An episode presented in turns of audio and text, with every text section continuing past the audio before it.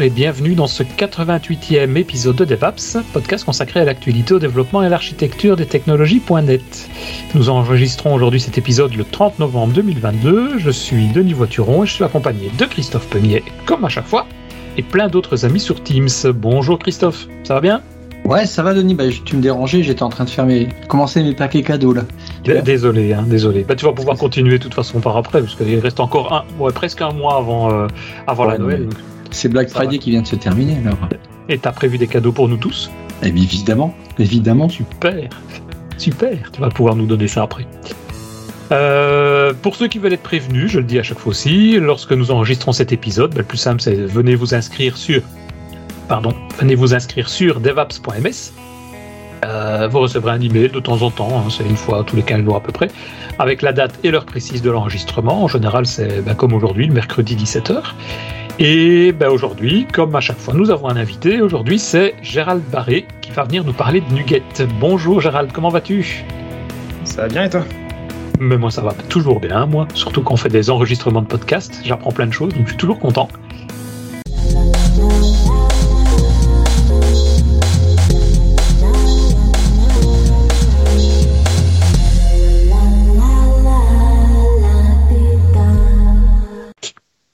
Avant de commencer, puisque j'ai déjà euh, lâché un peu le mot nugget, est-ce que tu peux peut-être juste très rapidement te présenter, dire euh, qui tu es pour les, les, auditeurs qui ne te connaîtraient pas? Ceux qui croient que tu es un bot. Ou que tu es un bot, ouais, ouais. Ce qui est possible aussi. Hein, parce que... Certains ont des doutes. On a toujours des doutes. Alors, bah, rapidement, bah, Gérald Barré, je suis MVP depuis deux ans maintenant. ouais. Puis pour ceux, certains me connaissent peut-être parce que bah, pour mon blog, visiontout.net, ou parfois, bah, si vous voulez discuter, il y a aussi Twitter. Et maintenant, apparemment, la mode, c'est Mastodon. Donc, euh, j'ai créé un compte Mastodon. Ah ouais. Ce pas encore très bien, mais j'ai créé le compte. Ouais, moi, je suis arrivé à la première page et je me dis, je vais faire ça un jour où j'aurai le temps, mais j'ai pas encore compris comment on fait pour rentrer dedans. Ouais, moi, je suis ouais. les gens, j'ai regardé les gens de .NET où ils allaient. Là, j'ai regardé David Fowler, euh, ah. Selman, etc. J'ai vu, oh, ils sont sur ce serveur-là. Bah, je fais pareil qu'eux. J'ai ah pas, bah, pas trop tu, réfléchi. Tu vas nous donner le serveur, alors ça nous sera notre point d'entrée à tous. Sur, euh, ah, c'est ça. Ah, ok, ok, ok. Ah, bah, tu vois, j'apprends même des autres choses qui n'ont rien à voir avec euh, Nuget aujourd'hui, mais c'est très bien. Donc, archiderm.io. Ou .NET.social. Aussi. C'est un autre? Ah, ouais. tu, tu choisis le serveur que tu veux et après, tu discutes avec tout le monde. Et après, tu, peux, tu connectes tes serveurs et tout, c'est un truc de débile, quoi. Puis après, tu dis, euh, bon, bah, tout ce que je publie sur euh, Mastodon, tu le publies en même temps sur Twitter au cas où d'un seul coup, le vent revient. C'est jamais. Ouais, faudra, faudra, faire un podcast sur J'ai un compte sur Mastodon depuis 2017, je crois. Donc, il faut toujours anticiper comme ça les petits machins. Petit, petit. Bon, on, on, on t'a interrompu, mais ça va être comme ça tout le temps. Donc, bon, euh... Mais n'hésitez pas, hein, si vous avez des questions, interrompez-moi en plein milieu. D'ailleurs, je vais peut-être pas regarder le chat là, parce que bah, avec la présentation c'est compliqué, mais s'il y a des questions, euh, je sais pas, Denis ou ouais. quelqu'un d'autre, bah, n'hésitez pas. Vous... Bah, et, et, même euh, dans l'assemblée, lever la main, et effectivement, Christophe ou moi, euh, on, on, passera le, le, relais à ce moment-là, Gérald, pour pouvoir poser les questions. Ouais. Bah. Donc, euh, le but de la présentation, ça va être à la fois pour ceux qui publient des packages Nuget, bah, de respecter les bonnes pratiques et de publier des packages Nuget qui sont bien, qui sont consommables de la bonne façon, mais aussi pour ceux qui consomment des packages Nuget, en gros tout le monde, bah de voir qu'est-ce qu'il faut, qu'est-ce qu'un package Nuget devrait avoir pour être fiable et qu'on puisse avoir euh, confiance dedans, mm -hmm. et potentiellement demander aux maintainers des packages de les améliorer si les bonnes pratiques sont pas respectées. Donc, euh, petite première question pour euh, l'assemblée. quand vous devez choisir un package Nuget, est-ce que vous avez des critères de sélection? Et bah, ce package-là semble faire ce que je veux. Est-ce que je le prends? Est-ce que je le prends pas? Ouais, moi le dernier que j'ai pris, c'était, euh, je sais plus comment, un truc analyseur. Euh, il y avait plus de 1,1 million de téléchargements. Ça m'a mis en confiance. Ouais, d'ailleurs, je crois que c'est le tien d'ailleurs. Euh... Il y a Jérémy d'ailleurs qui lève la main. Il va peut-être donner une info aussi. Alors moi, c'est systématiquement, c'est la vérification des dépendances. C'est un truc. Je, je passe toujours au moins quelques minutes à vérifier les dépendances. Exact. Avant de prendre un package. Oui, c'est vrai, parce que parfois on est surpris. Hein. Le dernier, il était dépendant d'une bibliothèque Win32, ça m'a fait peur. Oh merde Ouais. ouais. Moi, c'est euh, surtout pour la, la, compatibilité de .NET Framework, parce que je maintiens les projets de .NET mmh. Framework, et je vais être sûr de ne pas me retrouver avec une usine à gaz. Ouais, non, tout à fait. Dès que tu ouais. commences à scroller sur les dépendances, ça commence à puer. Et- et dès que tu commences à voir aussi que euh, tu, tu as une, euh, par exemple des, des sélections où on t'indique qu'on maîtrise du .NET standard, je sais pas pourquoi, du, du 1.1, du 2, tu fais qu'est-ce qui se passe? Est-ce que le moteur euh, de Nugget, justement, il, a un, un tri par rapport à une ancienneté? C'est-à-dire? Ben, euh, On peut avoir des paquets qui ont des téléchargements à des millions d'exemplaires, mais qui sont pas, euh, qui sont, qui sont super vieux, genre euh, qui datent de Windows euh, euh, 1.0. Non, je plaisante. mais, euh, une quand tu fais une recherche d'un package Nugget sur euh, nugget.org, je parle pas pour les autres, mais pour nugget.org, il y a des tris qui sont basés sur la pertinence. Donc ça va se baser sur le nombre de downloads, sur euh, bah, est-ce que le package, il match, le, est-ce que le title match ta recherche, etc. Ils ont leur algorithme, en gros. Donc euh, vous recherchez plus sur ce moteur-là ou dans Visual Studio? C'est le même. C'est, je parlais surtout de nugget.org, parce que tu peux avoir plusieurs remotes. C'est la slide d'après. Mais il n'y a pas que nugget.org qui existe. Et donc chacun peut avoir son implantation du search. Moi, perso, je vais toujours sur nuget.org euh, en général pour l'installer dans Visual Studio, mais je cherche dans Nuget, comme ça, euh, bah, comme disait, disait Jérémy, on peut aller voir un petit peu le- les infos, les détails, euh, cliquer sur le site web aussi, enfin les, les références pour aller voir ce qu'il y a derrière. Est-ce que quelqu'un regarde le contenu du package? Rarement. Rarement. Le contenu, tu veux dire l'ouvrir et voir ce qu'il y a dedans, Ouais, c'est ça Ouvrir, regarder ce qu'il y a dedans. ouais. Rarement, mais on devrait peut-être. Surtout si tu Ouais. poses la question, c'est qu'on devrait, non? Ah, Alors moi j'ai le même problème, c'est que bah, je regarde aussi le contenu du package pour une raison bête, c'est que je suis dans un contexte de sécurité où euh, des scripts non signés sont interdits. Ah ouais. Des scripts intégrés au Nuget, ouais. Ouais. Est-ce qu'il peut y avoir des paquets Nuggets qui sont verrouillés Bah, on va, je vais faire une petite slide de warning un peu après. Putain. Mais j'étais curieux d'avoir la réponse. Là. Mais, ok, donc pas grand monde le fait, quoi. À mon avis, pas grand monde, non. Non. Il faut déjà connaître les outils pour aller le faire, mais je suppose que tu vas en parler. Oui, on va en parler. ouais. Euh, donc, bah, rapidement, une petite intro à- sur ce que c'est Nugget, mais je pense que tout le monde connaît, là, parce que bah, on utilise ça maintenant dans le quotidien. Euh, mais ça existe depuis 2010, en fait.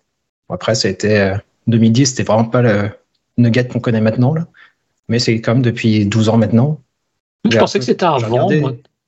C'est pour ça que tous les paquets que tu vois, Denis, qui datent d'avant 2010, c'est des faux. Sans doute, ouais. Non, mais je pensais Ouais, que c'était plus ça. vieux que ça, parce que euh, comment on, je me rappelle plus comment on faisait avant, parce que .NET, ça existe depuis Ah, 2001. On faisait comment? Download Ouais, on- bah, tu prenais le, la DLL quelque part, tu la mettais dans un dossier dans ton repo. Et on et référençait puis comme ça Ah tu ouais. référençais ta, ta DLL, quoi. Bah, à l'ancienne et de manière vraiment très désagréable. Ouais, ouais, ouais. Il y a des gens qui font encore Ah oui. ça. hein. Le-. Michel parle du GAC. Ouais, c'est vrai. Ouais, aussi, ouais. Global Assembly. Notre horreur. Cache. Ouais, ouais, ouais, non, tout à fait. Ah, bah, J'ai regardé hier, il y a à peu près 330 000 packages euh, actuellement et plus de 5 millions de versions, je crois, si on prend package et version. Donc ça fait vraiment quand même pas mal de packages. On va avoir différents types de packages. Ça peut être, en général, ce qu'on consomme sont des libres, mais on peut aussi trouver des tools. Donc quand on utilise la .NET Tool euh, install pour installer des, des tools, CLI, depuis .NET Core euh, quelque chose. On peut aussi avoir des dépendances qui vont servir juste à modifier le build. Donc la façon dont on build l'application, rajouter des informations, faire des, des opérations comme euh, par exemple intégrer un, un build de TypeScript, des choses comme ça. On va retrouver des templates. Donc quand on fait .NET New et euh, un class lib ou des choses comme ça, en fait, sont des ces templates-là sont définis dans des packages Nugget. Donc on peut très bien créer nos propres templates, les uploader sur nugget.org et puis après les instancier avec .NET New. Ou en fait, on peut avoir aussi n'importe quel type de package, parce qu'en fait, c'est un champ qui est de type string. Donc, euh, par exemple, si vous faites, euh, ça, ça peut être utile, par exemple, si vous faites un CNE plugin et vous dites, bah, moi, j'ai mon application, puis les gens vont publier des plugins sous forme de nugget, bah, ils peuvent Mhm. créer un nugget qui a un package type égal euh, le nom de votre application, par exemple. Et après, vous êtes capable de faire une query sur Nugget pour dire, donne-moi tous les packages qui ont ce type-là. Donc, ça peut être euh, une façon de, faire des plugins. Euh, le repo principal, c'est nugget.org, mais il y en a plein d'autres. Donc, j'ai cité MyGet, Artifactory, euh, Azure Packages, GitHub a le sien aussi. Et chaque repo peut avoir des features différentes. Il y a un core qui est vraiment mandatory. Donc, par exemple, en gros, tout ce qui permet de faire un install de package est obligatoire, c'est obligatoire que le serveur l'implémente. Mais après, il y a d'autres features qui sont optionnelles. Donc, selon les serveurs, vous allez avoir des, fonctionnalités différentes. Et par exemple, on parlait de la recherche. La recherche est implantée différemment selon les, serveurs. Ils n'ont pas forcément euh, le même algorithme de recherche. Donc ça peut faire partie des petites différences. Est-ce que tu sais s'ils ont tous la caractéristique, parce que je pense de mémoire que nuget.org, quand tu crées un package avec un, identifiant, tu ne peux pas le retirer par après. Tu peux le cacher, mais il sera toujours disponible. C'est le cas dans tous les autres aussi? Non, non, non. Ok. Tu peux les retirer dans d'autres. Ah ouais. ouais. Donc ça, c'est plus embêtant. Exactement. Après, c'est les admins configurent ce qu'ils veulent. Par exemple, euh, tu peux très bien dire c'est interdit sur notre, enfin, sur notre euh, instance, mais s'ils veulent cocher la case et que le serveur le supporte, bah, il n'y a pas de contrainte. donc, mais donc, si tu reviens deux ans après que tu compiles ton projet, que tu n'as plus le package en local, euh, ça peut être embêtant s'il est plus dispo. Quoi. Exactement. Donc pour ça, bah, il y a des stratégies. Hein. Les entreprises mettent souvent leur propre serveur qui sert d'intermédiaire mhm. avec un remote. Comme ça, ils gardent quand même toujours une cache des packages, ce qui est plutôt important. Euh, et donc, si vous voulez checker le contenu d'un package, il bah, ne faut pas hésiter à utiliser Nugget Package Explorer. Peu près le standard, pour, euh, mais on l'utilisera plus tard dans la présentation. Comme ça, vous verrez à quoi ça ressemble. Euh, puis juste, bah, c'est quand même Nugget, c'est un truc qui évolue aussi. Donc, bah, en 2010, on était sur les packages JSON, qui était un format flat, pas très agréable. Puis petit à petit, bah, maintenant, on utilise les packages reference. Il y a plein de nouvelles fonctionnalités qui sont ajoutées au fur et à mesure. Euh, j'ai listé les quelques dernières fonctionnalités qui ont été rajoutées là, que ce soit les log files, les source mapping, les central package management, les prefix reservation. On verra que ce que c'est aussi. Il y a de plus en plus de méta-attaques qui sont ajoutées, par exemple la licence, les, des choses comme ça. Mhm. Euh, on a aussi des, des, warnings maintenant. Quand on a des vulnérabilités dans les packages, l'auteur du package peut cocher la case pour dire si c'est un package qui est vulnérable, enfin contient une faille de sécurité ou quelque chose comme ça. Et après, ça, ça apparaît dans Visual Studio ou dans, à différentes places. On peut signer les packages. Enfin, il y a plein de petites choses qui, qui sont rajoutées au fur et à mesure. Donc, faut pas hésiter à suivre l'actualité de, de, ce qui, de ce qui se fait. Là. Puis, c'est un peu qui est open source. Je ne pas spécifier, mais sur euh, github.com slash euh, nugget. Moi, j'avais une question sur les paquets signés. Euh, j'ai remarqué que certains devs, ils mettent leur paquet, ils indiquent que c'est signé, et on en avait discuté sur le, Slack. Ouais, dans un nom différent. Ouais, euh, je veux dire par exemple mon paquet euh, point signé et mon paquet. Je garde les deux nuggets. Pourquoi? En général, alors bah, déjà, ce que c'est un breaking change En fait, c'est pas signature le problème, c'est le strong name. Et quand tu strong name ton assembly, en fait, c'est un breaking change potentiellement. Et puis comme ça pose des problèmes, tu peux avoir des problèmes quand tu références des assemblées strong namées. Donc euh, certains préfèrent ne pas faire le breaking change et avoir deux packages. C'est pas recommandé. Hein. Les recommandations de Microsoft, c'est d'en avoir un seul et de strong namer au point de départ. Ouais, c'est ça. Alors signature, c'est différent techniquement. Signature, c'est vraiment au sens, euh, tu as un certificat et tu vas, c'est qui prouve ton identité, etc. C'est vraiment mhm. du code signing là. La, son, euh, ce qu'on parlait avant, c'est plutôt le strong name, en général, qu'on trouve sur Nugget, parce qu'il y a très très peu de paquets qui sont vraiment signés, avec une euh, signature euh, électronique. Ouais. Et les signatures électroniques, justement, euh, souvent une signature a une date de fin.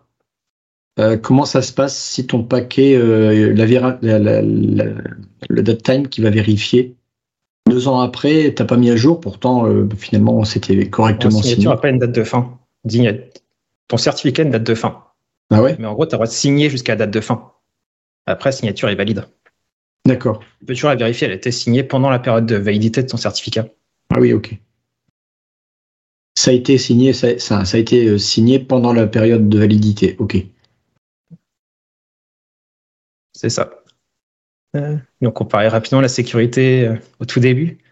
Bah, des petits reminders rapides, donc rien à voir avec la présentation en tant que telle, mais je pensais toujours bien de les rappeler un package, quand vous faites un .NET install, enfin .NET build, pardon, quand vous buildez votre application, qu'un package NuGet peut rajouter n'importe quelle instruction MS build, il peut se retrouver pour exécuter n'importe quoi sur votre machine ou la machine de CI. Donc c'est pour ça que c'est important de regarder le contenu d'un package et voir s'ils font pas des choses euh, mauvaises. Mm-hmm. Et il n'y a pas de vérification. Il ne faut pas de vérification euh, Microsoft là-dessus à ta connaissance? J'ai jamais essayé d'en pousser un qui fait ça, donc je sais pas. c'est ça. Mais j'ai du mal à voir comment ils pourraient faire une vérification. Je sais pas. Typiquement, il y a plein de packages par exemple qui vont lancer euh, bah, le compilateur de TypeScript, donc TSC. Et ça, c'est un exécutable. Mais en fait, tu pourrais lancer n'importe quel exécutable et comment ils discernent, ils discernent que c'est un truc valide ou pas? Ouais, je sais pas, mais je... s'ils ne le font pas, et je suis sûr qu'il y en a qui ont déjà essayé, il doit y avoir des surprises, quoi. Sûrement. Peut-être que j'essayerai d'en pousser un, on verra. Oui, oui, vas-y. Le jour où on ne t'entend plus, Gérald a disparu des, des réseaux sociaux, bah, on saura que tu l'as essayé. C'est ça. euh, ouais, un package, je peux rajouter aussi n'importe quel code à votre application. Quand vous êtes en train de builder votre projet, on peut rajouter le code qu'on veut dans votre application. Donc potentiellement, ça va être du code malveillant qui peut se retrouver sur vos- les postes de, vos, de vos clients, vos serveurs. Donc, petit point désagréable. Et un dernier petit rappel, c'est quand vous prenez une dépendance sur un package, ce code-là se retrouve dans votre application. Donc, c'est votre code. S'il y a un bug dedans, votre client, il s'en fout que sur un package Nuget euh, fait par un, un duo de n'importe où. là. C'est c'est votre application qui est buggée, donc euh, c'est votre code. Donc, euh, bah, essayez de regarder si vous êtes capable de, de pouvoir fixer ce code-là si nécessaire. Ça peut quand même être pertinent. Surtout, c'est maintenu par euh, quelqu'un qui n'est pas une entreprise, vous n'avez pas un contrat avec eux, etc. Bah, ça peut être problématique. Et au niveau, enfin, entre guillemets, sécurité, mais euh, pour identifier, tu en parlais d'un strong name ou d'une signature. Si j'ai envie de dire que mon paquet, euh, il s'appelle Microsoft. point, euh, quelque chose, il y a moyen d'empêcher. Oui, voilà, c'est ça. Euh, Je Ouais, peux pas parce que c'est Microsoft. point quelque chose, parce que c'est une autre Ouais. société, ça serait euh, Il y a pas. de- Voilà, il y a, il y a- il y a Si, Techniquement, tu peux, par contre, tu n'as pas le droit de pousser un, c'est ça, pousser un package en tout point quelque chose. Tu vas être refusé sur nugat.org. Ouais, c'est ça. Ok. Je vais le présenter juste après. Ok. T'inquiète pas. Euh, bon, fini les slides. hein. On va passer à de la vraie démo. Des choses pertinentes. Hop. Alors là, Denis, va pas aimer. hein. Non, mais là, Mais si, on- va faire les choses simples. voilà, les, icônes sont petites là pour le moment, mais il a dit il va zoomer. Ouais, mais en gros, en gros, je fais un dossier vide. Hop. J'ouvre un CMD dedans. Et on va créer un package Nuget. Donc, .NET New class lib. Donc, je crée une l'application de type class library. Donc, j'utilise le template, donc ça fait juste un petit projet assez vide. .NET Pack. Et voilà, j'ai un package Nuget dans quelques secondes. Parfait. Ici, debug, tac. J'ai mon package Nuget. Alors, petite euh, interactivité encore. Selon bah, vous, C'est un bot, ce c'est mec. quoi le problème avec ce package-là? Pourquoi vaudrait mieux pas le publier celui-là? Outre Il le a fait pas- qu'il n'y a pas beaucoup de code dedans, donc ça fait pas grand-chose là. Il n'a pas d'identifiant. Euh, si, il s'appelle Sample DevApps. Oui, oui, mais enfin, c'est ça que j'appelle pas d'identifiant. Oui, sinon, il y a des VAPs dedans, donc c'est très bien. Ouais, c'est bon. C'est pas? Et version Ouais, déjà, 1.0. il y a- Ouais, bon, pourquoi pas ça? Mais bah, déjà, typiquement, on a buildé une DLL qui n'est pas compilée en release, elle est compilée en debug ici. Donc, une DLL qui n'est pas optimisée qu'on va donner à tout le monde. Donc, vous allez Mhm. déployer des, des- Enfin, tout le monde va déployer une DLL qui n'est pas optimisée, ce qui est quand même dommage. Et après, bah, je vais utiliser Nuget Package Explorer pour montrer une partie de la suite. Je reprends mes petites notes aussi à côté pour être sûr de rien oublier. Hop, c'est ça. Donc, Là, euh, bah, t'as double-cliqué dessus, là, c'est ça. Hein? Ouais, j'ai installé en fait Nuget Package Explorer. Vous pouvez l'installer. bah, c'est un projet qui est sur le GitHub aussi, donc vous pouvez l'installer directement soit en le downloadant depuis GitHub, soit dans le store Microsoft. Ouais. Et on, il, est aussi, il existe aussi euh, online. Euh, et je le Ah, montrerai après. Online. Online, j'ai jamais essayé. version. WebAssembly maintenant. Ah, cool. Et donc ici, on peut voir que bah, à gauche, ça va nous afficher les metadata du package. Donc on voit son ID, justement, sample DevApp, sa version, euh, des trucs rouges, mais les trucs rouges, on va y revenir après. Euh, ça, c'est un vrai problème. Et on va avoir, une, par exemple, ici, on a une description. Donc on sait que par défaut, il y a une description qui s'appelle package description. Donc dès que vous voyez un package Nuget sur euh, bah, Nuget qui a pa- comme description package description, c'est juste que les gens l'ont pas cité. Et on va voir les dépendances aussi. Donc en gros, l'idée, de qu'est-ce qui se passe mal ici, c'est qu'on n'a aucune metadata réelle. Donc on va avoir du mal à trouver le package, on va avoir du mal à trouver ce qu'il fait. Mhm. On va, si je veux savoir bah, s'il est sur GitHub, par exemple, j'ai aucun lien qui me dit où est-ce qu'il est sur GitHub. Donc il manque vraiment des métadatas. Et après, on verra le, le contenu en tant que tel. Et donc, si je reviens ici dans mon code, hop, on va le voir dans Visual Studio. Donc la première étape, ouais, ça va être de, justement d'aller remplir les métadatas qui manquent. Donc on va pouvoir aller dans les properties du projet. Alors c'est peut-être un peu petit, je sais pas. Oui, Je sais si, pas si je peux zoomer là-dessus. Contrôle. Contrôle roulette, marche. tu sais pas Ah si, ça marche ici. Cool.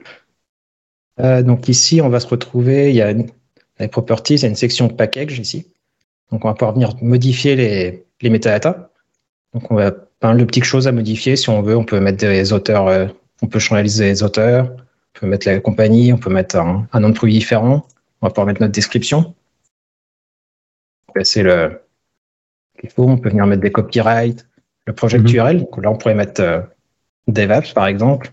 Donc là, c'est pas l'URL du, du repository, c'est vraiment l'URL public pour une documentation, pour une présentation du projet. On va pouvoir mettre des icônes.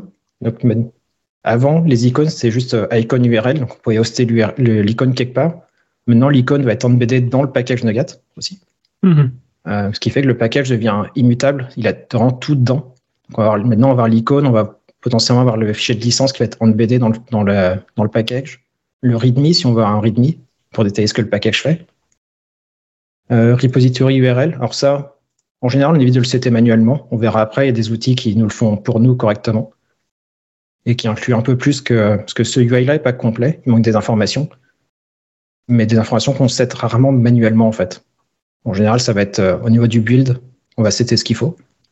Alors les tags, ça va être comme euh, Google il y a 20 ans. Donc on mettait plein de keywords pour euh, que notre euh, page remonte dans les résultats.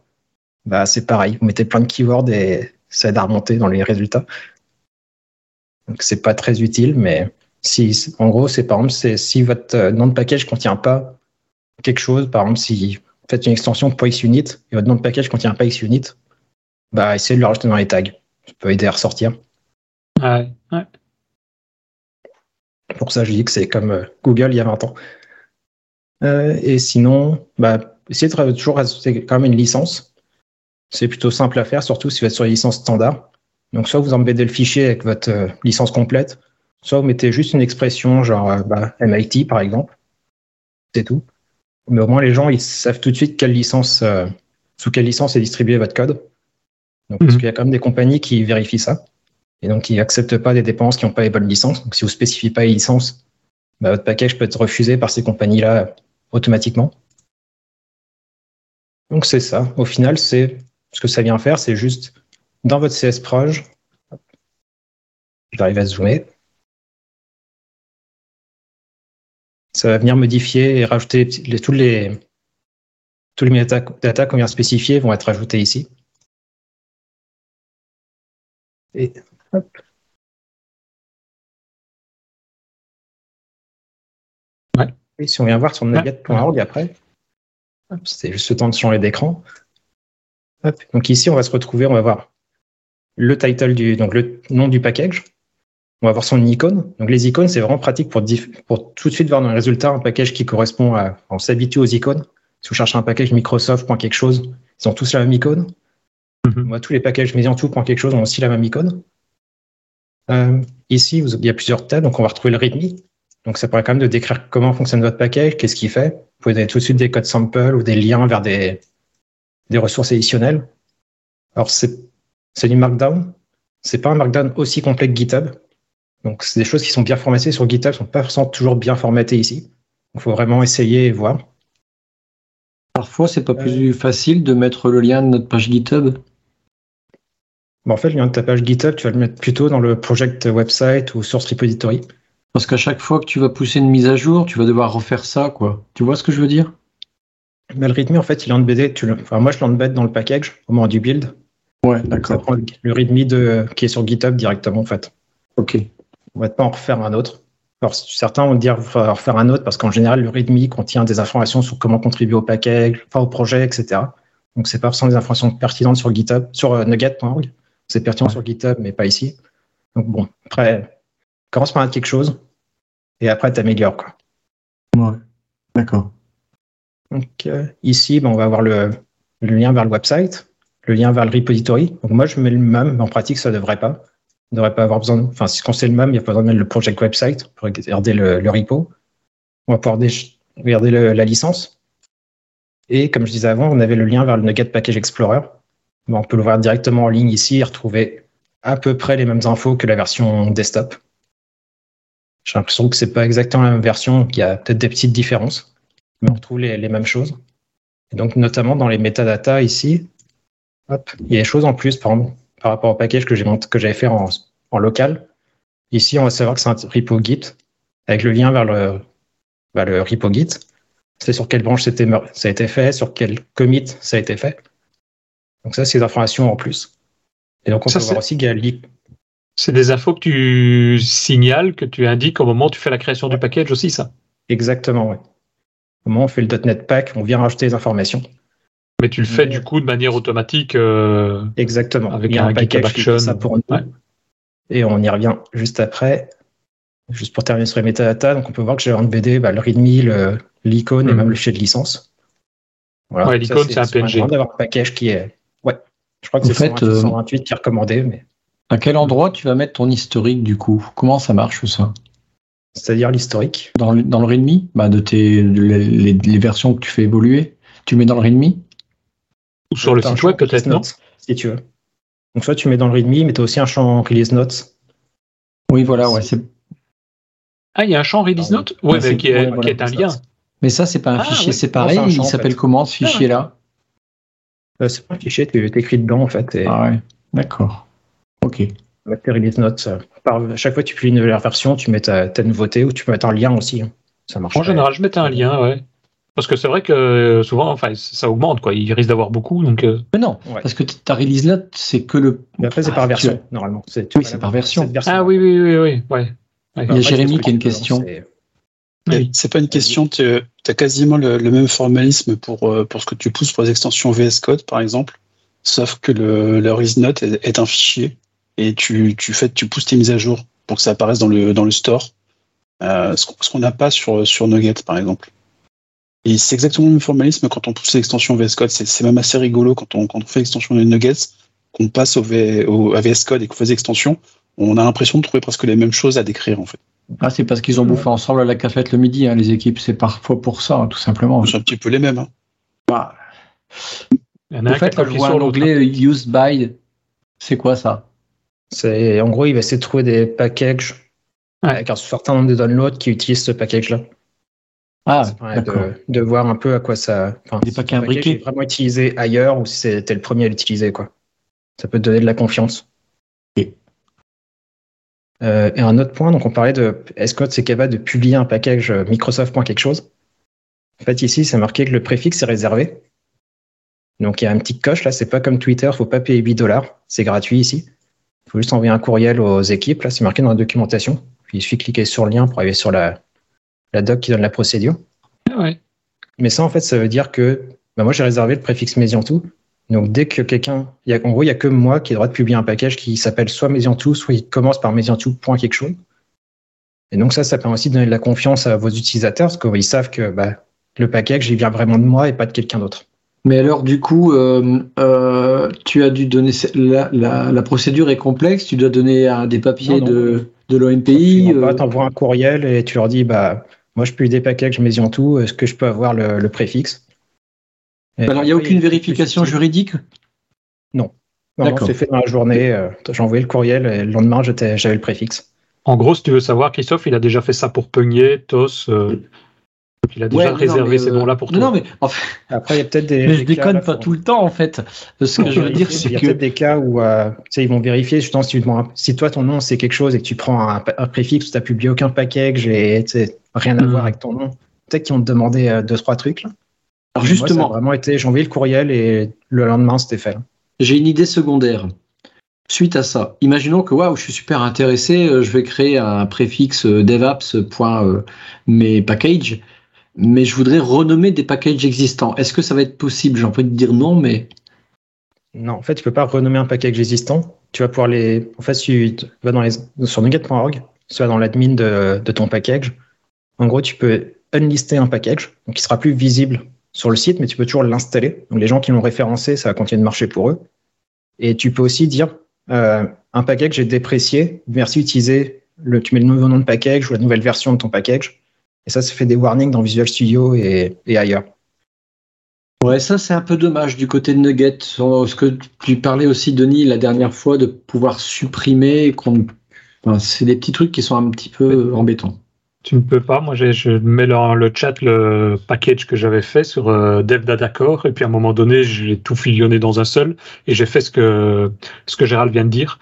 Donc j'ai été le déprécier en disant tiens, bah, depuis telle version, c'est celui-là qu'il faut utiliser. Ouais. T'as un gros warning. Celui-là, je l'ai renommé, tu vois. Justement, là, il n'avait pas le Ouais, préfixe c'est ça. tout point quelque chose. Donc après l'avoir renommé et publié, bah, tu vois, j'ai été dans les trucs et j'ai dit suggestive alternative. Tu vas sur celui-là. D'accord. Ouais, ok. Donc ça, ça apparaît toi dans le UI et ça apparaît aussi dans Visual Studio. C'est propre quand même, ouais. C'est bien parce que Ouais. du coup, si tu as des vieux projets, on va dire, bah, ils fonctionnent toujours, même si tu fais pas les mises à jour des packages NuGet, ils fonctionneront avec les anciennes versions puisque le paquet est toujours dispo. Mais si tu le fais, tu recevras quand même un warning en disant, euh, bah, il vaut peut-être mieux faire la mise à jour vers le nouveau et, et puis c'est à toi à le faire ou pas, si, enfin, t'es libre. quoi. Euh, dans les petites choses qui sont intéressantes aussi, c'est, imaginons que, bon, je suis pas forcément très consistant, mais au moins, euh, hop, si j'y arrive, à une classe, je me suis dit, tiens, je vais mettre un petit euh, summary sur une classe. C'est quand même dommage que les gens consomment notre package et pas le summary, au moins sur la classe que vous avez utilisée. Bah, n'hésitez pas juste à rajouter le, Mhm. ou à cocher la case dans les propriétés pour dire, je génère le fichier de documentation, que ce- le fichier XML va se trouver dans le package, et donc, bah, Visual Studio va pouvoir l'utiliser. Et si jamais vous ne documentez pas tout votre code, bah, vous pouvez juste désactiver le warning qui, parce que par défaut, ça vous fera un warning quand vous avez des méthodes, des classes ou des méthodes publiques non documentées. Bah, vous pouvez le supprimer. Mais au moins, les quelques méthodes ou classes documentées, bah, elles le seront. Et c'est toujours un petit plus, là. Tu peux euh, préciser, je comprends rien à ce que tu dis là. Euh, tu sais, quand tu fais, Non, non, euh, la documentation générée, qu'est-ce que ça va faire là, dans, dans le cas présent pour un nugget? Je pige pas. en gros, tu sais, quand tu génères un, quand tu build ici, tu vas te retrouver à, à avoir un fichier XML qui va contenir, c'est qu'il y a ce membre-là, il est, voilà son summary. Ouais, ouais. Donc, en fait, Et alors au niveau nugget En fait, ici, tu vois, tu vas avoir le summary qui apparaît quand tu utilises ta classe ou dans l'IntelliSense. Ici, il va t'afficher le summary. En fait, ce qui se passe, c'est que dans le fichier, dans le package Nugget, le package G,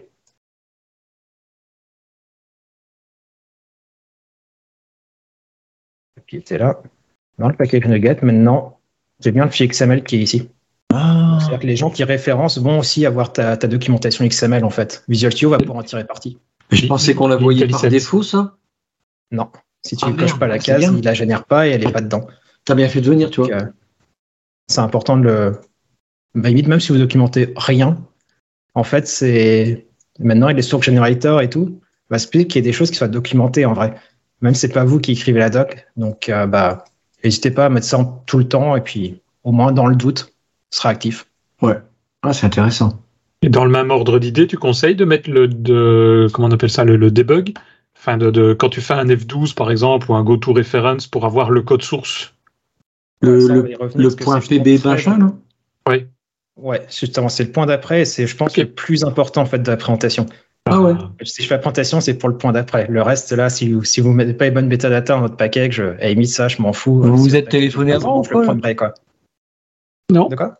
Ouais, c'est ça. Ah non, même Ah pas. non. Non, non, non, c'est. On va passer aux symboles. En fait, la, la Ouais, vraie question pour les symboles, c'est pas pour le F12 ou autre, c'est. Imaginons, j'ai un package sur, qui est sur Nugget, ça, je reprends mon package d'avant. Donc là, vous dites, bon, bah, je regarde le code source sur GitHub, euh, le code source me va, etc. Nickel, je, je peux prendre une dépendance dessus. Qu'est-ce qui vous garantit que le pack- la lib qui est dans le package a été buildée à partir des sources de Nugget, de GitHub? Ouais, non, rien. Bah, de toute façon, c'est à partir d'une version. Euh... Non, et même pas. Oui, tu n'as aucune garantie entre les deux. Alors, justement, avec les PDB, donc les symboles. Donc, il y a plusieurs façons de fournir les symboles. On va y revenir juste après. Mais déjà, juste pour montrer qu'est-ce qu'on trouve dans les symboles de très utile pour nous. Ici, hop, je vais grandir un tout petit peu. Donc, dans les symboles, donc là, le, fichier PDB, bon, il n'est pas visible, mais il est embedded dans la DLL, en fait. Donc, euh, il y a plusieurs façons de distribuer les PDB. On y revient juste après. Mhm. Là, il y a un PDB. Donc, dans le PDB, donc là, il, bah, Nuget Packet Explorer va nous afficher quelques informations. Notamment, on va retrouver la version du compilateur qui a permis de compiler les sources. On va retrouver tous les, les defines qui ont été utilisés au moment du build. On va savoir quelle version du compilateur, de quel langage version a été utilisé, puisqu'on a compilé pour C Sharp 10, 9, Preview, whatever. Euh, on connaît le nombre de fichiers sources qui ont été utilisés. Il y en a eu 19.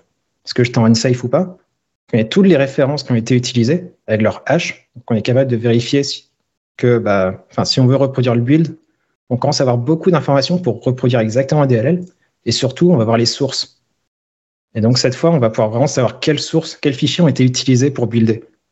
Donc, on va se retrouver avec des sources qui viennent de GitHub, ici. Donc, on pourrait aller les chercher. Et on a aussi les fichiers qui sont générés à la compilation. Par exemple, le assembly info, il est généré, le global Mhm. using peut être généré. Ceux-là sont embeddés dans le, pro- dans la, dans le PDB. Ah, mais dire tous les fichiers ne sont pas a- dedans, quoi. On peut tous les embedder si on veut. Je vais revenir juste après aussi pour montrer. Mais ça quoi va pas grossir ton, ton paquet? C'est pour ça que tu as plusieurs façons de faire. Donc, soit tu mets le PDB à l'intérieur, c'est le mode par défaut là, le plus simple, parce que dès que tu as DLL, tu as le PDB qui va avec. Soit tu mets le PDB à côté. Donc, ça, c'est les options de compilation. Soit tu peux mettre, faire deux packages NuGet. En fait, on a une stratégie. Hop, je reviens ici. En fait, ici, on peut dire. Je vais mettre ici. Donc, on va inclure les symboles. Ça, Tu peux zoomer Ici, en fait, on va pouvoir dire quel format de ce package on veut. Donc là, on- quand on met ça, on va avoir deux packages. On va avoir un package NuGet et un package S NuPKG. Donc euh, le package NuGet contiendra la DLL et le S NuPKG contiendra les symboles. Et ensuite, il suffit de publier les deux sur NuGet. Et quand vous venez ici, dans Debugging, Symboles, Les options de Visual ici, on peut cocher. Ah, tu coches euh, nuget.org Ouais, c'est ça. et il va télécharger à ce moment-là le fichier des symboles. Et ça, Nugget, euh, Nugget.org sert de sy- symbole de serveur de symboles. Et donc, bah, il peut télécharger les symboles au besoin. Et quand tu dis tu vas les publier, c'est publié sur le même, la même page Tu fais un de .NET, .NET euh, package push, tu mets les deux en même temps et Oui, mais tu vas en avoir deux à ce moment-là. Si tu fais une recherche, non, les deux. non, t'en verras qu'un. C'est ça, il ne re- reprend que la, le vrai package. que- ouais, Nugget comprend ce qui comme le- les formats et fait ce qu'il faut. là. Ouais, ok. Et donc, pourquoi c'est intéressant de publier vos symboles aussi? Je vais revenir sur la partie Visual Studio cette fois. Donc, imaginons, je fais une application. Hop, je vais prendre un package qui a des, des symboles. Hop, on va voir s'il est rapide pour tout restaurer. Euh, pas important.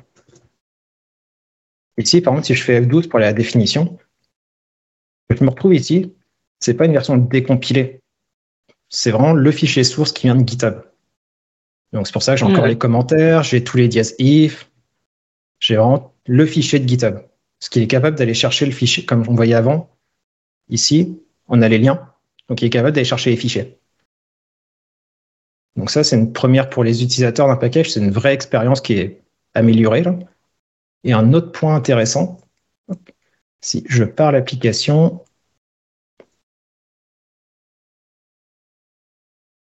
Ici, à droite, je vais avoir un external sourcil. Alors, je sais pas si c'est bon.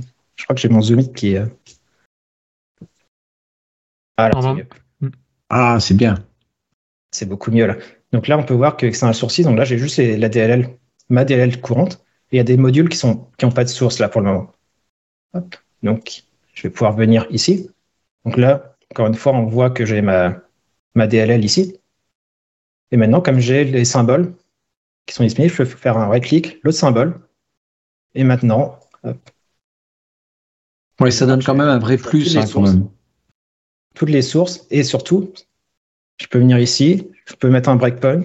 Alors, faut juste Ah, un warning parce que j'ai pas le Close My Code là. Enfin, j'ai le Close My Code qui est activé, donc comme c'est pas mon code forcément. Mais si je le Mhm. désactive, je peux mettre des breakpoints. Je peux commencer à débugger dans le code de la DLL que je référence. Ah ouais, bah, en fait, c'est indispensable de faire comme GitHub ça. cette fois. Donc, c'est même pas du code décompilé ou autre, c'est vraiment le code original. Alors après, vous êtes sur une version qui est compilée avec les optimisations, donc euh, forcément le debug va être pas non plus aussi bien que dans une version debug euh, nickel, là. Mais c'est quand même un step plus loin que euh, de rien avoir. Quoi. Ouais, ouais. Complètement d'accord. Donc les symboles, ça permet d'avoir une meilleure expérience pour les gens qui utilisent votre package, et ça permet aussi de donner la garantie de qu'est-ce qui est vraiment comme, utilisé comme source dans votre package. Et potentiellement, comme on a toutes les options qui, qui ont servi à la compilation, on peut reproduire la DLL au byte près. Donc si vous voulez vous embêter à recompiler la DLL, techniquement, vous pouvez. Après, il y a peu de gens qui le font, à mon avis, mais déjà, juste d'avoir cette information-là et de savoir comment ça marche. Et pour ceux qui veulent aller un tout petit peu plus loin, hop, je vais juste copier la DLL à côté. On peut utiliser ELSpy. ELSpy, c'est un des compilateurs. Hop, je load la DLL dedans et je vais zoomer un petit peu après. Donc Spy est aussi capable de loader les symboles, donc ici, et va nous permettre de voir les informations, donc la liste des fichiers par exemple, qui était dans Documents. Donc là, je vais sélectionner Documents et puis on revoit toutes les sources qui sont ici. Et après, on peut aller dans Custom Debug Info, ici, et ici, on va retrouver plusieurs choses. Donc les sources qui sont en BD, donc les fichiers qu'on voyait, les fichiers génériques sont dans le, dans le PDB, on peut les retrouver ici. Donc on va pouvoir les extraire si on veut et aller voir le code source. On va retrouver les options de compilation ici. On va retrouver toutes les informations de debug après, mais ça, ça ne concerne pas trop. Et un autre truc, c'est Source Link. Ici. Source Link, si je clique dessus, en fait, ça vient, ça permet d'alléger PDB. Comme les sources sont sur GitHub, on n'a pas besoin de toutes les embêter. On va dire, bah, dès qu'une source commence par euh, slash underscore slash étoile et qu'elle n'est pas embêtée dans, dans le PDB, donc elle n'est pas ici, bah, va la chercher dans HTTP, RAW, GitHub, euh, mhm. whatever, là. Et comme ça, ça évite de l'embêter dans le PDB. Donc, ça avait une DLL avec beaucoup de, de sources. Ça se permet de vraiment réduire la taille. Donc, ça peut être utile. Alors, ça, c'est pas supporté pour tous les, tous les serveurs de, tous les repositories Git, là. Ça marche pour GitHub, ça marche pour Azure DevOps. Ça marche pour GitLab pour les repos publics. Et ça marche pour, euh, je crois, Bitbucket. Après, ça pourrait marcher pour d'autres, mais faut voir l'intégration. Ah, déjà comme ça, c'est pas mal. Et là, là, ce que tu as ouvert dans ELSpy, c'est la DLL, pas le NuGet. La DLL, ouais. La DLL. J'ai ça, tout est embêté dedans. C'est toi, en général, tu inclus le, PDB dans la DLL alors, comme ceci. Ouais, quand ce sont des petites DLL, au final, tu vois une DLL qui va faire 30K, euh, 30 kg. Ouais. elle va se faire 35 quoi, ou 37 c'est pas significatif. Par contre, cette DLL fait 3 MB. Ouais, pose-toi la question de est-ce que tu as envie de rajouter 4 ou 5 MB de, PDB en plus? Mhm. C'est là, que tu as le, choix entre où est-ce que tu mets ton, ton PDB Est-ce que tu le mets dans la DLL Est-ce que tu le mets à côté? Est-ce que tu le mets dans un package différent? C'est pour l'expérience et de la taille. quoi. Et, le paramètre que tu as mis dans ton CSProj, c'est pour faire ce qu'on voit ici. Donc rajouter le, PDB dans la DLL. Ouais, alors justement, je vais revenir là-dessus. En fait, à quel endroit tu indiques, j'ai pas compris, quand tu mets, que tu indiques que les sources qui ne sont pas incluses sont sur GitHub Et justement, là, c'est que je vous conseille de faire si vous êtes sur des repos publics, mais en général, enfin, ou des, sources contrôle gérées, c'est utiliser ce package-là, .NET Reproducible Builds, qui va faire justement toute cette logique-là compliquée, l'a fait pour vous. Donc c'est plutôt pratique. Alors, si tu regardes ce qu'il y a dedans, en fait, ce que ce package-là va faire, c'est venir modifier votre build. Et donc, tu vois, c'est lui qui vient rajouter. Ça, c'est gros. Oui, oui, oui. Non, ça va. rajouter le debug. Ah non, il ah, faut, faut, que tu zoomes. faut que tu zoomes. si tu peux. Oui, on peut. Ouais, c'est nickel. Ça devrait aller. Donc, tu vois, si tu n'as pas spécifié de debug type donc, tu n'as pas explicitement dit comment tu voulais mettre tes symboles. Lui, ce package-là vient les mettre en mode unbd par défaut. Mais après, tu peux les mettre une autre option ici. As, euh, tu peux mettre portable à la place. Donc là, ça fait le PDB à côté. Ou tu peux mettre full si tu veux des PDB Microsoft à l'ancienne qui sont déconseillés aujourd'hui. Mais en gros, soit tu l'embêtes, soit tu le mets en portable et il sera à côté ce, truc ce package-là vient aussi détecter que tu es sur un CI, il a détecté par exemple Azure Pipelines, GitHub Actions, AppVeyor, etc. Mhm. Des trucs de JetBrains pour faire plaisir à Laurent, même s'il n'est pas là. Mais on a notre expert euh, JetBrains. Donc ça, ça vient détecter et c'était des différentes propriétés. Et ensuite, au niveau du build, du de l'Ontario à côté, c'est là qu'il vient dire, bah, c'est quand je vous disais au début, on ne cède jamais les infos de repository ici, à gauche, là, avec le commit, etc. Mhm. En fait, c'est ce, pas explicitement ce package-là, c'est une de ses dépendances qu'il fait, mais c'est lui qui emmène le commit. Il dit, bah, ah dans le contexte Git, je connais le commit, je connais l'adresse du repo, je te la mets. D'accord. Pareil, le embed untracked sources, le fait que les sources qui ne sont pas dans le repository Git soient embeddées dedans, c'est ce package-là qui a cité les bonnes propriétés pour ça. Et au passage, il vient aussi vérifier que vous avez une version récente de MS Build qui supporte bien toute la logique pour faire tout ça. Et ça, donc, pour l'utiliser, enfin, pour avoir ces fonctionnalités-là, avec ce package, tu ajoutes le package et c'est tout. C'est tout. Et tu configures, euh, dépendances. les, les- les- tu configures quand même les propriétés, quoi. Aucune. Euh, Les propriétés des par défaut. Non, Ouais, mais pour- dire- pour- dire où Ouais. si toi tu le settes pas, il vient le setter pour toi. Si toi tu mets explicitement une valeur dans ton projet, disant moi ça j'ai pas envie que tu le fasses, il va pas la modifier. Et ça, ce sont alors des variables. Ce sont des variables qui sont prédéfinies en fonction des serveurs. Donc, si on est par exemple, si on Ouais. fait un build sur euh, GitHub Action ou sur euh, Azure DevOps, c'est sur GitHub. Tu vois, ce qui est intéressant, c'est que lui, il a des- ce package-là a les dépenses qu'il faut pour supporter D'accord. GitHub, Bitbucket. Et donc, celui de GitHub, là, si on va sur le projet GitHub spécifiquement, c'est lui qui a la logique de aller récupérer le SHA-1 courant de ton commit. ah oui, ok, etc. ok. Celui-là est un peu plus compliqué.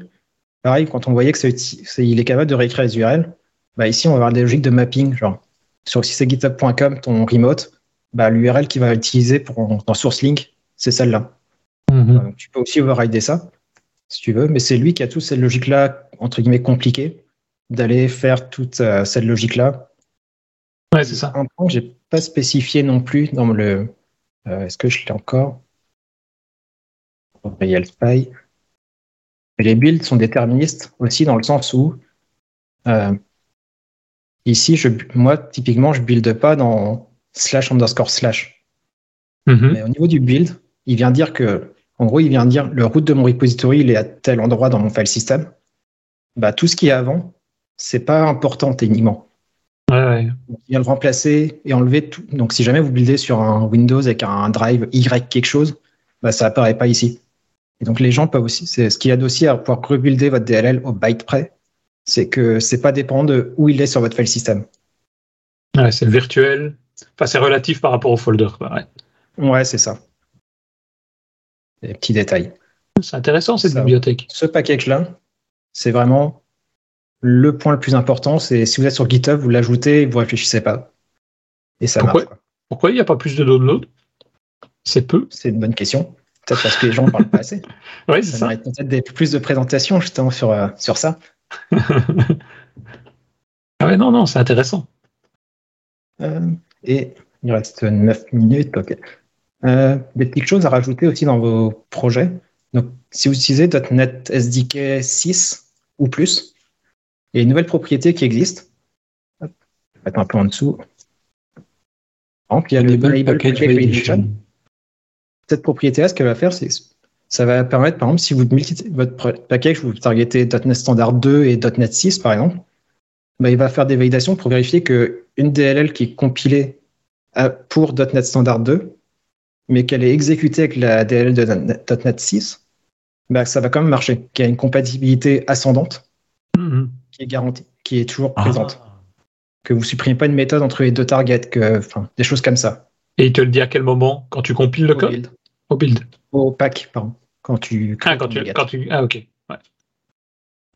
C'est ça. Très intéressant. Ils ont une autre propriété hop, qui permet de faire une validation entre versions. Par exemple, vous avez publié une version 1, vous avez publié une version 1.1. Bah, vous pouvez dire, bah, est-ce que tu peux me valider que j'ai pas de breaking change entre la 1.0.0 et la 1 et ma nouvelle version? Ouais, Ça, breaking change. Ah, des breaking change, tu parles en termes de nom de méthode et d'argument de ces méthodes. Ouais, tu as pris une méthode, tu as rajouté un argument, tu as enfin, une méthode Ouais, qui ça. existait avant, si elle n'existe plus, C'est ça. tu as, une erreur aussi. Par contre, si tu rajoutes une nouvelle méthode, ça, il n'y a pas de problème. Ouais, mais ce que je veux dire, c'est dans une méthode, change. dans une méthode existante, tu vas changer complètement le fonctionnement et ça fait plus du tout ce que ça faisait avant. Et il va, il le détermine Ah, ça- après, quoi. Ça, il n'y a pas de problème. Enfin, lui, il peut pas le détecter que tu Ouais, c'est ça. as changé la logique. Ça. C'est vraiment juste une question de signature ici. De signature de méthode. Ouais. Ouais, ouais. Bon, c'est déjà pas mal. C'est déjà très bien, ouais. Je vois même pas comment il fait. Attends, Il download le package, en fait. Et en fait, il download le package, il extrait les DLL qui- qu'il faut, oh la il compare avec la- le package que tu es en train de builder, quoi. Putain, pardon. Ouais, voilà. Ok. C'est puissant, quoi. Ouais, c'est puissant, ouais. Et donc ça, c'est vraiment pour le- les DLL du package, donc vérifier qu'il n'y a pas de breaking change. Moi, ce que je fais, c'est que j'ai aussi un tool global que j'ai fait. Donc, Ah, on peut voilà. installer euh, .NET Tool Update, euh, c'est Mediantool Framework, NuGet Package Validation.tool. De toute façon, j'ai des articles, euh, je t'enverrai après, qui en parlent. Mhm. On peut installer ça et lancer la command line avec euh, La DLL Le package? ce package.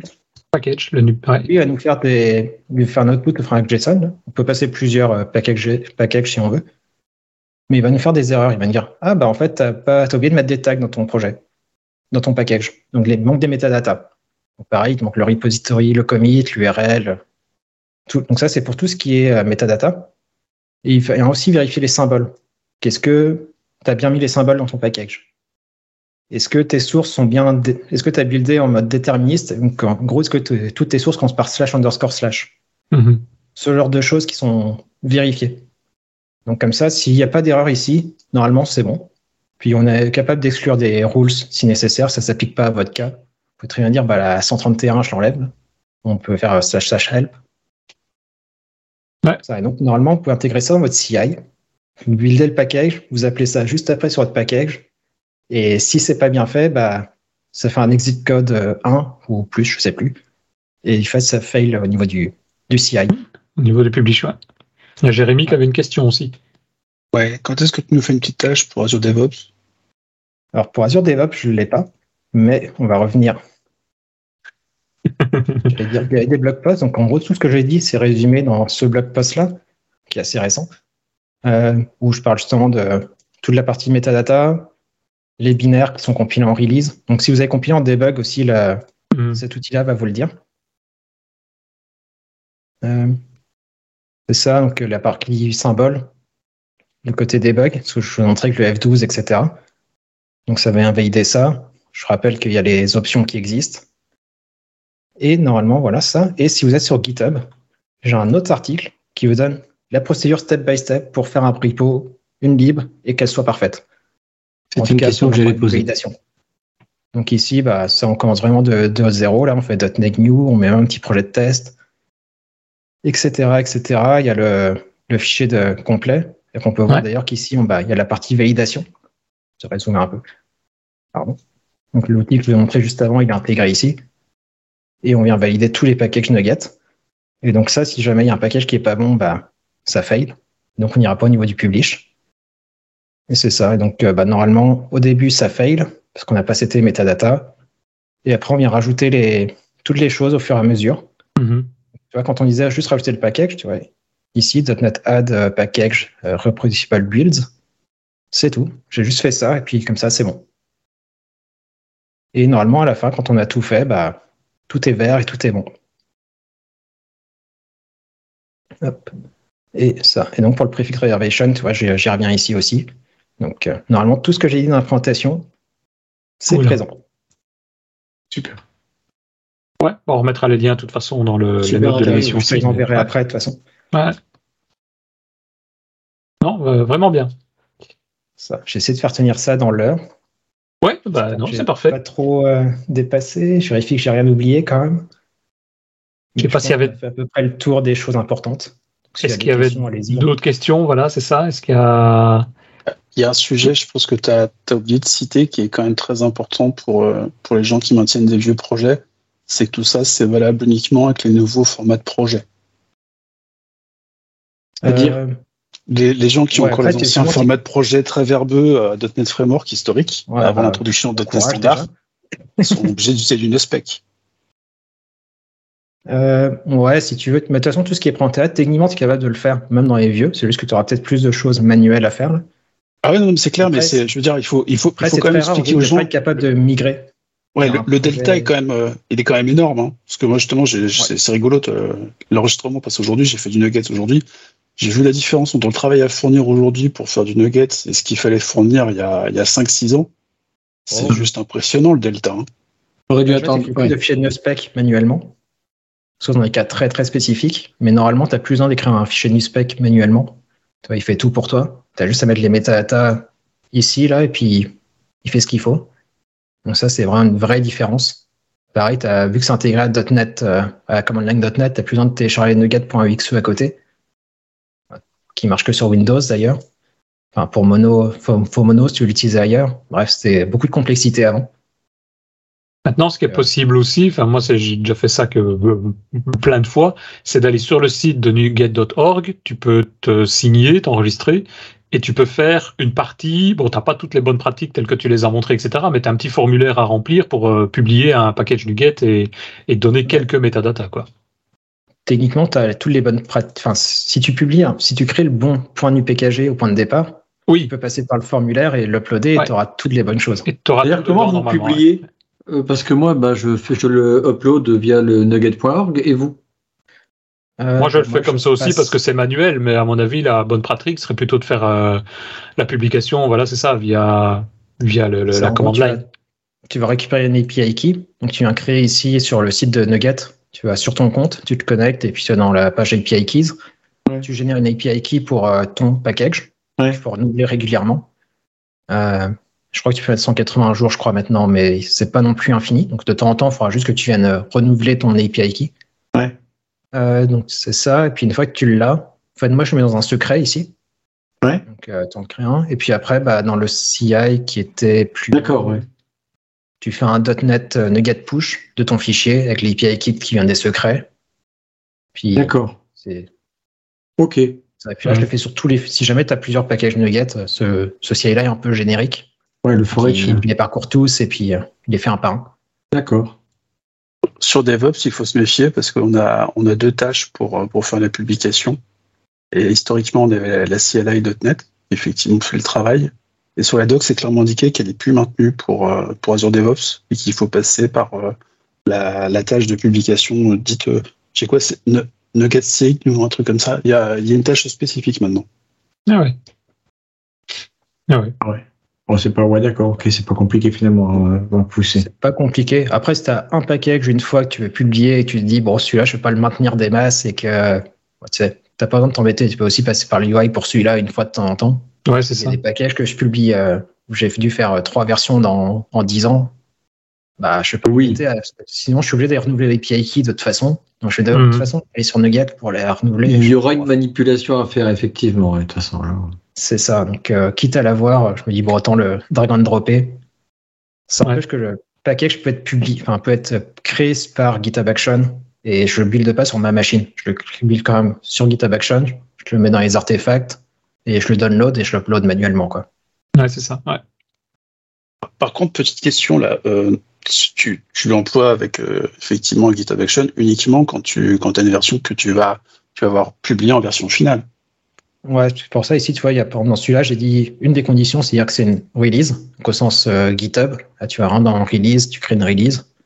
Sinon, c'est- ça, dans ce cas-là, ça va lancer la, la job. Sinon, ça ne lance pas. Et donc, c'est pas publié, quoi. Mais après, chacun sa logique ici. Moi, j'ai des packages que je publie à tous les commits sur la branche principale, par exemple. Mhm. Donc, la condition ici va être différente.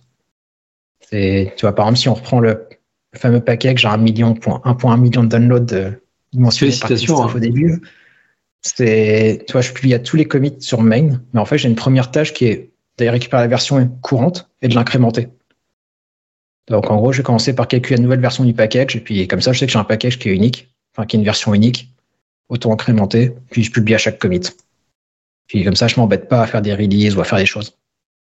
C'est pour ça que tu as un million de downloads. Évidemment. Parce que tu as, des nouvelles versions tous les jours. Donc derrière, il y a les trois utilisateurs qui sont obligés de mettre à jour tous les jours aussi pour builder leur projet. Faites ça. Voilà. faut que tu mettes à jour le package, en fait. Ah bah ouais, ah ouais, référence. Mais tu le vois ici. hein. De toute façon, tu vois quels pack quels packages sont restés longtemps, enfin quelles versions sont restées plus longtemps. Ah sur ouais, le- ouais. Parce que je suis assez. Bah, quand je publie tous les commits, justement, bah, c'est-à-dire que les versions, il y en a fréquemment. Des fois, il y a des versions qui durent 15 minutes. Littéralement, je fais deux push. Là, ça veut, le- l'histogramme, ça veut dire qu'il y en a qui ils mettent jamais à jour. Potentiellement, ouais, tu, tu peux avoir les versions. C'est sur les versions les plus downloadées. Il y en a une qui est restée assez longtemps. Non, mais qui restait assez longtemps. Non, ça veut dire que là, actuellement, le nombre, le nombre qui est indiqué, il y en a qui sont restés à la version 1.0. point- Enfin, euh, et ils n'ont pas ça, mis à jour. Des gens qui ne mettent pas à jour leur dépendance, c'est la majorité, en fait. C'est dingue, ça. Ah, moi, c'est comme tous les matins, je regarde s'il n'y a pas de mise à jour sur mon Android. Et en même temps, euh, dès que je relance une nouvelle solution, je regarde s'il n'y a pas des mises à jour de Nugget, quoi. C'est automatique. D'ailleurs, si, si on prend, tu vois, pour le pour GitHub, mais ça marche pour d'autres là, ce que je veux dire, c'est ici, tu as les projets, tu as Dependabot. Euh, ouais, je vais pas le trouver forcément. Il y a plusieurs façons, je tente de mettre à jour les dépenses sans avoir à s'embêter. Moi, en général, je passe par euh, Renovate maintenant, qui est un produit que je trouve plus agréable que dépendre d'Avot. Mais ça, ça met à jour tes dépenses automatiquement, ça crée les, les pull requests et ça peut même les auto-accepter si tu veux. Donc tu t'embêtes même plus à les mettre à jour, quoi. C'est automatique. Et il check ça quoi tous les jours? Tu configures, tu peux dire une Ah fois ouais. par semaine, ça prend d'être pollué. Ah Ça ouais. veut dire que tu as aussi une merge request tous les jours. Mhm. Il y a une fois par semaine, une fois par mois, une fois par jour. C'est un peu comme tu veux. Ouais, c'est ça. Ouais, Et tu as Dépendre d'Abot qui est un truc fourni par GitHub aussi, qui lui est beaucoup moins configurable. En fait, c'est pour ça que je l'aime pas trop. Tu peux pas grouper tes dépendances, dire pas fais une seule pull request pour euh, tous les packages Microsoft en étoile, par exemple, Mhm. qui va faire une merge request par package et c'est assez beaucoup de notifications et etc. là. Par contre, ce qui est bien, c'est qu'ils ont les alertes. Quand tu as un package qui a une faille de sécurité, Ah ouais. bah, il, te, il te le met tout de suite. Quoi. Donc c'est pour ça que j'ai les, techniquement les deux activés sur le projet. Les updates classiques, Renovate, et les alertes, c'est dépendre d'Avot. Et avec Eh ça, ben. tes sont à jour. Normalement, oui. Si on accepte les merge requests. Typiquement, Oui, évidemment. Je ne peux pas les accepter, donc euh, elles restent ouvertes. Mais au moins, je suis au courant quand il y a une nouvelle version quand même. Et tu les acceptes pas pour quelle raison A priori. Parce que ça, ça change la. C'est-à-dire que le package sera pas plus compatible avec VS 2017 ou 2019, par exemple. Ah oui, d'accord. euh, ouais, ouais, ouais, ouais, ok. Ce qui est un peu embêtant. Mais par contre, s'ils font une nouvelle version, je suis comme au courant et je l'update dans, certains- dans mes tests, je l'update pour être sûr d'être Mhm. toujours compatible avec les nouvelles versions et pas sur la version de, que je réalise. Ouais, c'est ça. Ouais, d'accord. Ouais, c'est Ok. chouette. Eh ben, je ne sais pas s'il y avait d'autres questions, d'autres commentaires dans le chat. Je pense qu'on. Mettez les symboles dans vos packages, c'est le plus important. Ouais, Ouais, ouais. c'est- Symboles bien fait.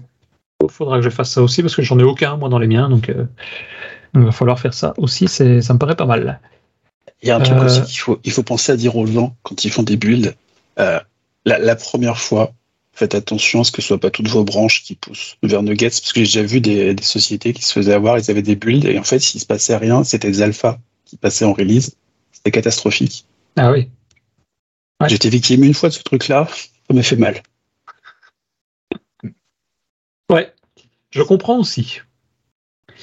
Christophe, tu avais une dernière chose à devoir euh, Non. discuter? Non. Je- ah, euh, non, non, en off.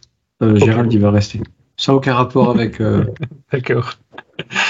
Bah, très bien, bah, on arrive ainsi à, tout doucement à, la fin de cet épisode. hein. Euh, si vous avez d'autres marques, d'autres questions, n'hésitez pas, bah, il y a toujours les notes, les notes de l'émission pour avoir les différents liens, et puis les commentaires sur YouTube principalement ou en bas de, podcast. Euh, et bon, je le signale à chaque fois, mais donc pour finir, si vous appréciez le podcast, n'hésitez pas, venez nous soutenir sur tipeee.com slash devaps. Et donc c'est déjà ce qu'on fait comme euh, la semaine, euh, enfin il y a deux semaines de ça, euh, R73, Marc Plessil, Frédéric Amblard, Adrien Clairbois et Michael Fiorito. Merci à vous. Et ben, n'oubliez pas de venir commenter nos vidéos, je l'ai dit. Et un grand merci à tous, merci de nous soutenir. Et on se retrouve d'ici quelques semaines. À bientôt. Salut, salut. Ciao.